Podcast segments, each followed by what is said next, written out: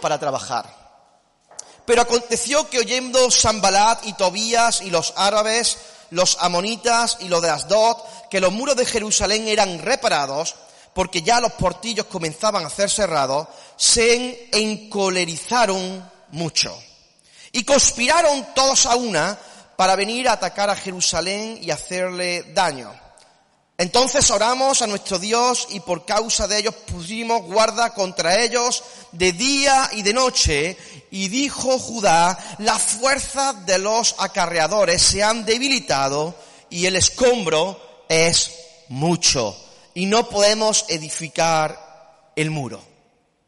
Es una historia que todos conocemos, que muchos conocemos, donde las murallas de Jerusalén habían sido derribadas y a consecuencia de ser derribadas, muchos hijos de Dios, el pueblo de Dios, algunos de ellos murieron, otros tuvieron que salir esparcidos, y a Nehemías le llega la noticia de que su ciudad estaba totalmente derribada. Entonces comienza a llorar, a ayunar, eh, se pone triste, pero quiere reconstruir lo que otros derribaron. Y nosotros en nuestras vidas, me interesa mucho ese versículo número 6, no sé si lo podemos poner al principio, porque dice, edificamos pues el muro y toda la muralla fue terminada hasta la mitad de su altura, porque el pueblo tuvo ánimo para trabajar. Todo proyecto comienza con ánimo. Cuando uno se casa, no se casa pensando que se va a divorciar, se casa pensando que, va a tener la mujer de su vida. Cuando uno empieza a estudiar una carrera universitaria, empieza a estudiar soñando que algún día podrá trabajar para lo cual ha estudiado. Cuando uno empieza un negocio, uno no empieza pensando diciendo, bueno, qué mal me va a ir. No, uno empieza con muchísima ilusión. Cuando uno quiere ser papá o mamá, uno busca ese deseo de tener también ese hijo y uno, ¿cómo lo hace? Con mucho ánimo. ¿Por qué? Porque todos los proyectos que empezamos, todos los proyectos que iniciamos, siempre se comienzan con mucho ánimo. Y eso es precisamente lo que esto le pasó al pueblo de Dios. Los enemigos habían destruido la muralla, pero Nehemías se pone al frente Nehemías se pone al frente y empieza a motivar al pueblo de Dios, empieza a hablar palabra de Dios para que pudieran reedificar las murallas arruinadas. En ese momento el pueblo estaba abatido y si ven que hay por ahí algún valiente, dicen, yo me voy detrás de él. Porque Dios le había dado una palabra, Dios había permitido a Nehemías el poder ir a rehacer lo que se había reventado. Nehemías sabía que su trabajo requería de ayuda.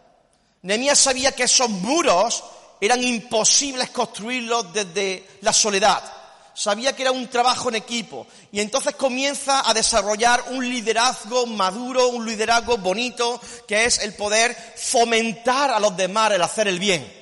Y qué bonito es que entre nosotros como iglesia podamos los unos a los otros poder animarnos hacer la tarea del Señor. Y Nehemías empezó a animar al pueblo de Dios de que era tiempo de construir aquel lugar. Así que Nehemías sabe que no solamente necesita eh, ladrillos, no solamente necesita materiales de construcción, no, solamente necesita eh, eh, el favor del rey para dejarlo salir a construir, sabía que necesitaba gente que pudiera apoyar la obra que pudiera apoyar la causa. Así que me imagino al pueblo de Dios viendo escombros por todos lados. No era, eh, aquí hace poco tuvimos que tirar una pared chiquitita y había escombros, sacamos dos cubas de escombros. Y digo, ¿dónde ha salido tanto ladrillo? Imagínate una muralla como la que tenía toda Jerusalén alrededor para proteger la ciudad. Era una obra grandísima. Así que aquel pueblo vio seguramente muchísimos escombros, muchísimos escombros, pero el ánimo de Nehemías provocó en ellos ayudar a la causa. Así que ayudaron desde el ánimo. Es importante saber a quién tú estás escuchando. El pueblo no hizo caso a un tipo, a un tipo que era loquito. El pueblo no hizo caso a alguien que se le vio con una pedrada en la cabeza. El pueblo hizo caso a la voz de Dios y se unió para poder hacer el trabajo del Señor. Seguramente en estos tiempos donde estamos viviendo tenemos desafíos importantes a nivel personal, pero también a nivel de iglesia. A nivel personal seguramente tengas que estar luchando con ciertas batallas en tu vida que pueden venirte a desanimarte, pero todo proyecto inicia desde la ilusión. El problema del ser humano es que a veces ve que la carga, el trabajo es tan fuerte, tan pesado, que pudiera parecer como que es interminable la obra. Aquel lugar tenía 12 metros de altura. Imagínate 12 metros de altura de muralla y cinco kilómetros a la redonda de recorrido. Estaban bien entusiasmados, pero déjame decirte algo importante que quiero que sepas para que puedas enfrentar el desánimo. Cuando hay entusiasmo en tu vida, hay gente que está en contra de tu entusiasmo. Te lo quiero volver a repetir. El entusiasmo de tuyo es enfurecimiento en otras personas. Esto viene así con la vida. O sea, cuando uno le va bien un negocio, por regla general, a mí me encanta que diga, qué bien te va la vida. Pero hay algunos que dicen, bueno, lo estará haciendo por detrás, ¿verdad? No se ponen contentos por las cosas buenas que ocurren. Así que hay un propósito de parte de Satanás y es robarte la bendición. O sea, hay un propósito en todo lo que se mueve a nivel espiritual, es quitarte esa ilusión esa ilusión con la cual empezaste. Hay enemigos y, nuestros enemigos tienen propósito. Dice versículos 7 y 8 que aconteció que oyendo Sambalat y Tobía y los árabes, los amonitas y los dardot, que los muros de Jerusalén eran reparados, porque ya los portillos comenzaban a ser cerrados, se encolarizaron mucho. Y conspiraron, mira la maldad del ser humano, conspiraron todos a una, para venir a atacar a Jerusalén y hacerle daño. Toda obra que tú quieras levantar en tu vida va a recibir amenazas del mismo infierno para hacer que tú seas derribado de nuevo. Te lo vuelvo a repetir. Cualquier hazaña, cualquier área de tu vida donde tú quieras emprender, donde tú quieras crecer, donde tú quieras arrimar el hombro, donde tú quieras ver la fidelidad de Dios, donde tú quieras levantar, van a venir los enemigos encolarizados con ganas de destruir todo aquello que tú estás construyendo. ¿Te lo vuelvo a repetir? Cualquier cosa que tú quieras emprender para Dios, Cualquier cosa que tú quieras edificar en tu propia vida, vas a tener que luchar contra enemigos que se van a levantar con tal de que tú no consigas lo que Dios ha hablado a tu vida. Y tú tienes que batallar con todo eso. Esto es lo que le estaba pasando al pueblo de Dios. El pueblo de Dios quería levantar murallas, pero había otros que lo que querían era derribarlas de nuevo. O sea, hacer que el pueblo de Dios volviera a la cautividad, al exilio al sufrimiento. Pero qué bueno es que dentro de ese círculo podemos tener el Espíritu de Dios que nos guía a no dejarnos llevar por emociones, a no dejarnos llevar por, a no dejarnos llevar por emociones, sino por aquello en lo cual Dios nos ha hablado. Los enemigos del pueblo de Dios escucharon que estaban reparando la muralla y era tal enfado lo que tenían que conspiraron. En el ámbito espiritual hay huestes espirituales de maldad que van a conspirar para que tú no construyas lo que deseas construir en tu corazón porque Dios te ha hablado. Van a llegar muchos enemigos. Van a llevar los enemigos a intentar asustarte, a intentar amedrentarte, a intentar meterte en la cabeza que no lo vas a conseguir, a intentar meterte en tus tuétanos de que es imposible hacer la obra. Te vas a sentir amenazado como este pueblo de Dios, vamos a ver más adelante, se sintieron amenazados. Lo que intentamos construir, otros intentan destruirlo. Es una gran verdad. Basta con que tu matrimonio te vaya bien para que alguien vea que tu matrimonio vaya bien para intentar meterse por medio y crear una infidelidad. Basta que tu vida espiritual vaya bien, estés aferrado a las cosas de Dios, para que algún envidioso vaya a atacarte y a reventar lo que Dios está haciendo con tu vida. Continuamente vamos a tener que estar luchando con enemigos, pero nuestro enfoque no puede estar puesto sobre nuestros enemigos, tiene que estar puesto en Jesús. Tú tienes un proyecto de vida y seguramente lo empezaste con mucha ilusión, pero te has dado cuenta de que quizás estás permitiendo que esos enemigos sean más fuertes que tu propio Dios. Y tú estás creyendo lo que está aconteciendo a tu alrededor como algo que no tiene escapatoria. Pero si hablamos de Dios, tenemos que hablar de un Dios que es capaz de hacer todas las cosas. ¿Cómo va tu familia? ¿Cómo va tu matrimonio? ¿Cómo va tu vida? ¿Cómo va tus relaciones con los hermanos de la iglesia? ¿Cómo va tu pasión por Dios? ¿Cómo va tu pasión por levantar un altar de adoración en medio de tu hogar? ¿Cómo está el altar? ¿Cómo están los muros? ¿Están siendo derribados o tú estás siguiendo edificando? Porque esto no vale de que, ay, el enemigo me atacó. No, es responsabilidad tuya de lo que pueda pasar en tu propia vida. ¿Qué puedes hacer cuando te la tienen jurada? ¿Qué podemos hacer cuando los que están alrededor nuestra, algunos de ellos, y no hablo de personas, hablo de huestes espirituales de maldad que usan a personas? nuestra pelea, nuestra, nuestra lucha no es contra carne ni sangre, mi lucha no es contra un hermano, no con una persona. Es con lo que se mueve en el ámbito espiritual. ¿Qué podemos hacer para que esos que quieren hacer que rueden nuestras cabezas no puedan tocarnos? Consagrarnos a Dios. Consagrarnos a Dios. Dice el versículo 9, entonces oramos a nuestro Dios. ¿Qué hicieron? Entonces nos quejamos a nuestro Dios, dice la palabra. No. ¿Qué dice? oramos a nuestro Dios. No peleamos contra el enemigo, no intentamos discutir, no intentamos ver quién lleva la razón, entonces oramos, nos consagramos, dedicamos nuestra vida al Señor, nos ponemos en disposición a meter nuestra cabeza no en un agujero, sino a mirar a las alturas. Nos consagramos, consagrarnos es pegarnos a, estar con desear mantener una relación con aquel que nos dio la vida. Entonces oramos a nuestro Dios y por causa de ellos pusimos guarda contra ellos de día y de noche. Y esto me encanta.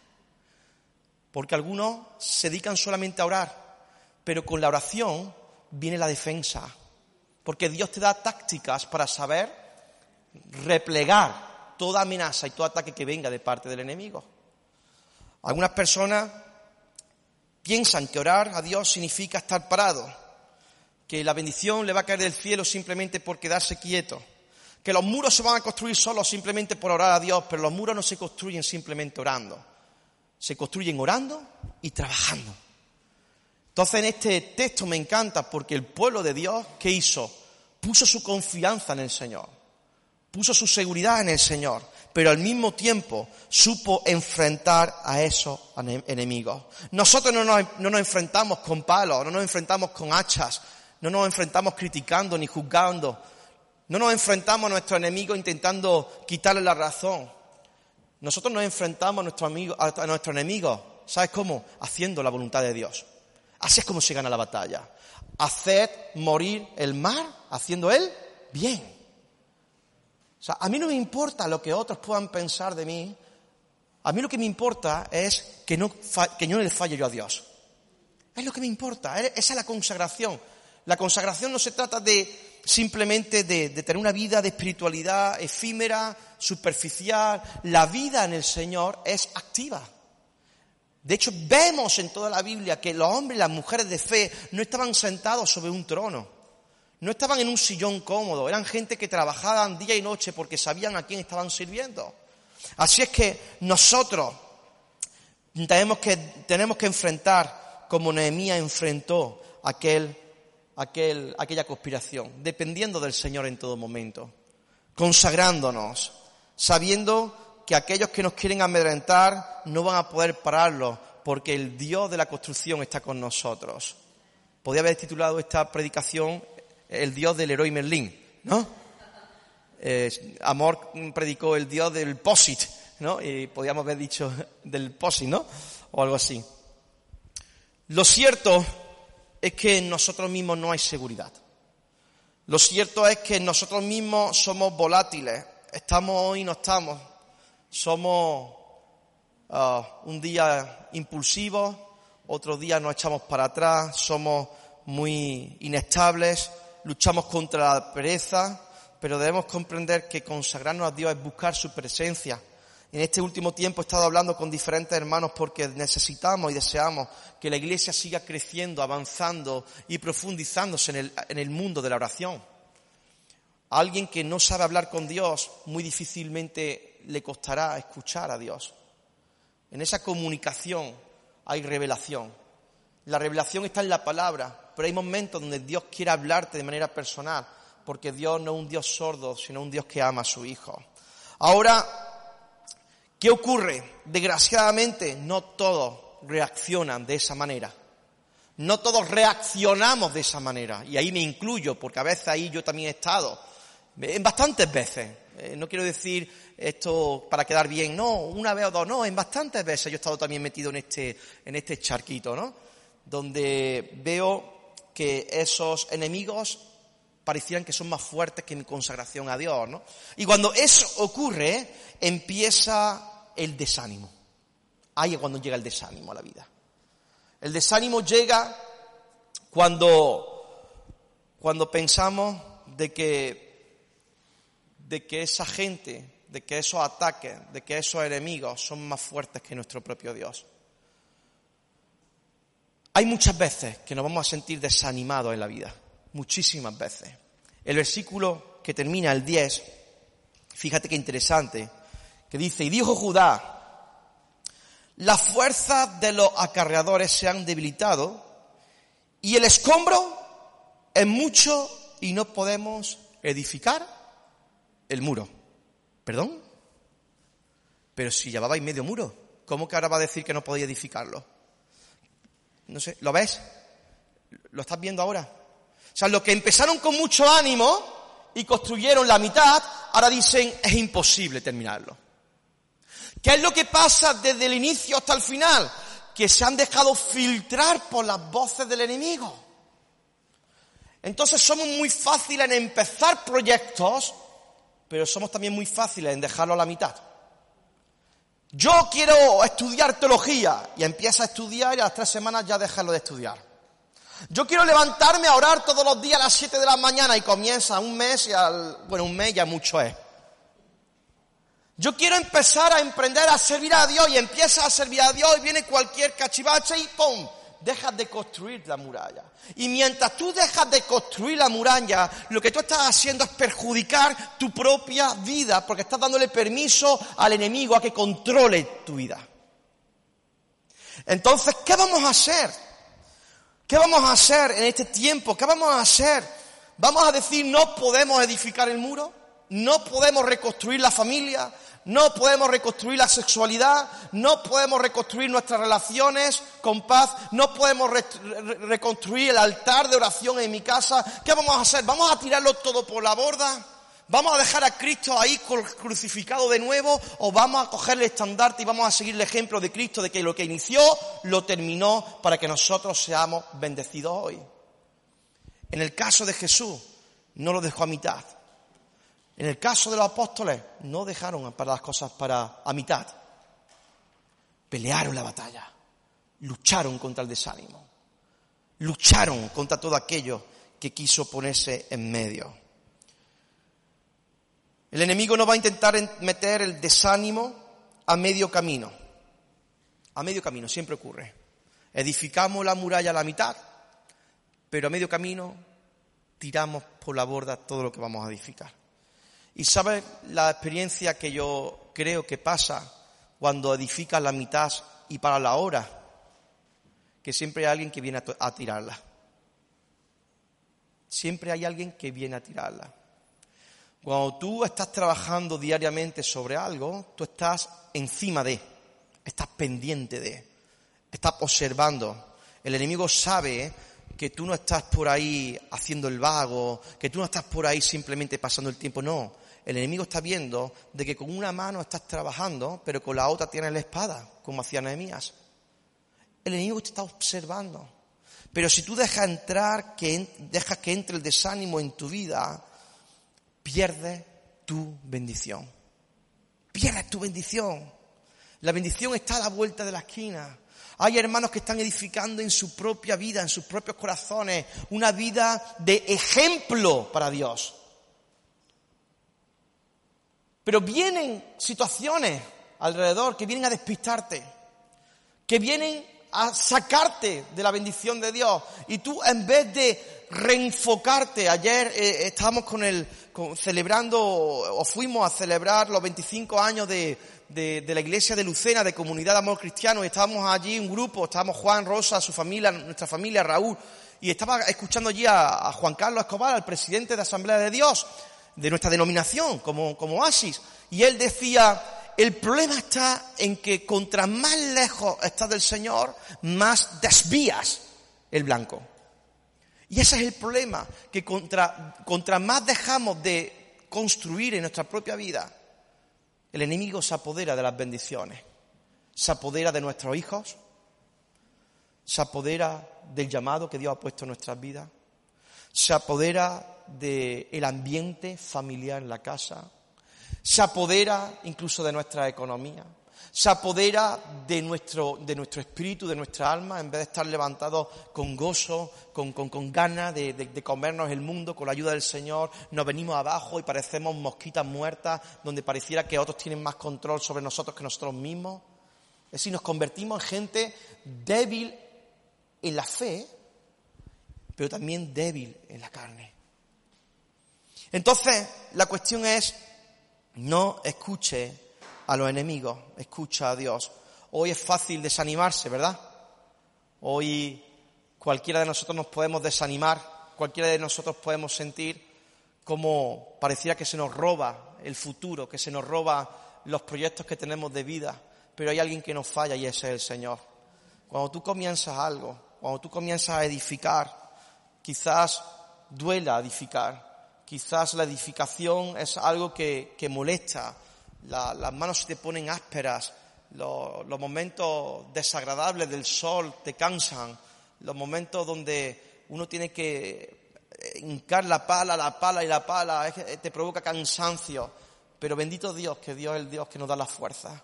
Y el Señor es el que está con nosotros. Mi pregunta para ti es, ¿qué tienes que edificar tú en este tiempo?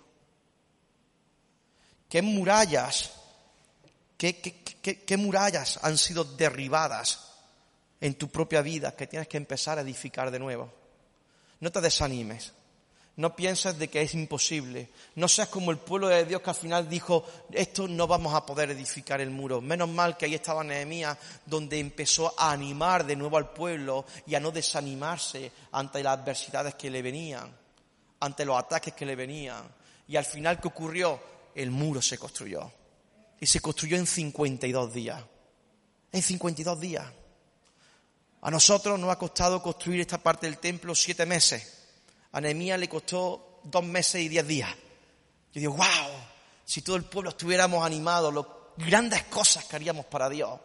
Si el pueblo de Dios estuviese en, esa actitud de, Señor, tengo el deseo de seguir avanzando, tengo el deseo de seguir creyéndote, qué bonito sería el poder ver muchas más personas beneficiándose de Jesús, de su salvación, de su, de su bien. Yo creo que aquí hay hermanas que tienen que construir muros en sus casas. Sus esposos se están yendo al infierno Familias que tienen a su hijo y ponen la educación de su hijo en manos de este mundo. Y no están instruyendo a su hijo a los caminos del Señor. Y prefieren tenerlos en sus casas. Prefieren tenerlos que otros lo eduquen antes de crear una historia divina en el propio hogar. De llegar a la congregación. De poder ministrar. No estamos hablando de disparates, estamos hablando de nuestra gente. A veces ya no nos importan ni siquiera los nuestros. En nuestra iglesia ya no nos importa ni siquiera los nuestros. Se critica, se juzga, se señala. En vez de edificarse de arriba, se va contra los hermanos, se habla pestes de uno, pestes de otro. Y hemos llegado a un momento donde la iglesia del Señor tiene que responder, ¿vamos a ser como hacen, como hacen ellos o vamos a edificar casa? Tenemos que edificar. Porque lo que tú no edifiques en tu propia vida no van a venir otros a edificártelo. No van a venir otros a edificártelo. No van a venir otros a resolver tus problemas. Juan, Rosa, lo que vosotros edificáis en vuestro matrimonio no lo va a edificar otras personas. Estefanía, vea, lo que vosotros edificáis en vuestros hijos será lo que vosotros edificáis. No va a venir otros a edificar. Otros vendrán a derribar, pero no a edificar. Trini, lo que tú hagas con tu hijo va a ser lo que tú edifiques sobre tu hijo. Nadie va a venir a poner cimientos sobre la vida de tu hijo. Al igual que nadie va a venir a poner cimientos sobre la vida de mi hijo. Voy a hacer yo y mi esposa, porque es mi responsabilidad. ¿Qué te quiero decir con esto? De que nosotros no podemos entrar en el desánimo. Nosotros no podemos entrar en el desánimo, porque el desánimo es la estrategia del enemigo para reventar las bendiciones que Dios tiene sobre tu vida. Ahora tú decides, edificas o derribas. Yo, en mi caso, hablando hace poco con una hermana, dije, nosotros nos vamos a dedicar a edificar. Lo que otros hagan no me interesan. Lo que los enemigos hagan no me interesan. A mí lo que me, interesa es que el día que yo me vaya de aquí a la presencia del Señor, el Señor por lo menos diga, Antonio, por lo, por lo menos edificaste. Sí, quizás las paredes estaban un poco torcidas, ¿no? En Oasis hay algunas paredes torcidas, pero se edificaron. lo importante es, lo importante es, imagínate, ¿no? Si hubiésemos dejado las paredes a medio construir, dirían, sí, sí, pero vaya chanchullo que ha hecho, ¿no? Bueno, lo hicimos lo mejor que pudimos. Eh, os aseguro que las siguientes saldrán mejor, pero salen mejor cuando las manos están metidas en el arado. Hoy Dios te dice que esa misma esperanza que inyectó en su pueblo es la que quiere inyectar en tu vida. Si fallasteis, abogado tenéis para con el Padre. Jesús es nuestro abogado, es quien nos defiende. Y encima, el abogado es el hijo del juez. No vamos a tener problemas. ¿Vale? El abogado, Jesús ¿eh? y el juez es el padre de Jesús. Con lo cual tenemos enchufe, por así decirlo. Quiere decir que Dios viene a reconstruir nuestra propia, nuestra propia vida. No estás solo, Dios está contigo. Quizás las cosas no están saliendo como tú pensabas, pero deja de escuchar voces extrañas y sigue confiando de que Dios tiene el señorío y el control de tu vida. Pero tú tienes que tomar pasos de fe. Isaías 42, 16, y termino con esto. No sé si el grupo de alabanza pudiera pasar lo antes posible, por favor. Dice lo siguiente. Y guiaré a los ciegos por, camino que no sabían. Hay cosas que nosotros no sabemos, pero qué bonito es que Dios quiere guiarnos. Dice, le haré andar por sendas que no habían conocido. Delante de ellos cambiaré las tinieblas en luz y lo escabroso en llanura. Estas cosas le haré y no los desampararé. Dios quiere cambiar el desánimo en ánimo. Dios quiere cambiar la desesperanza en esperanza.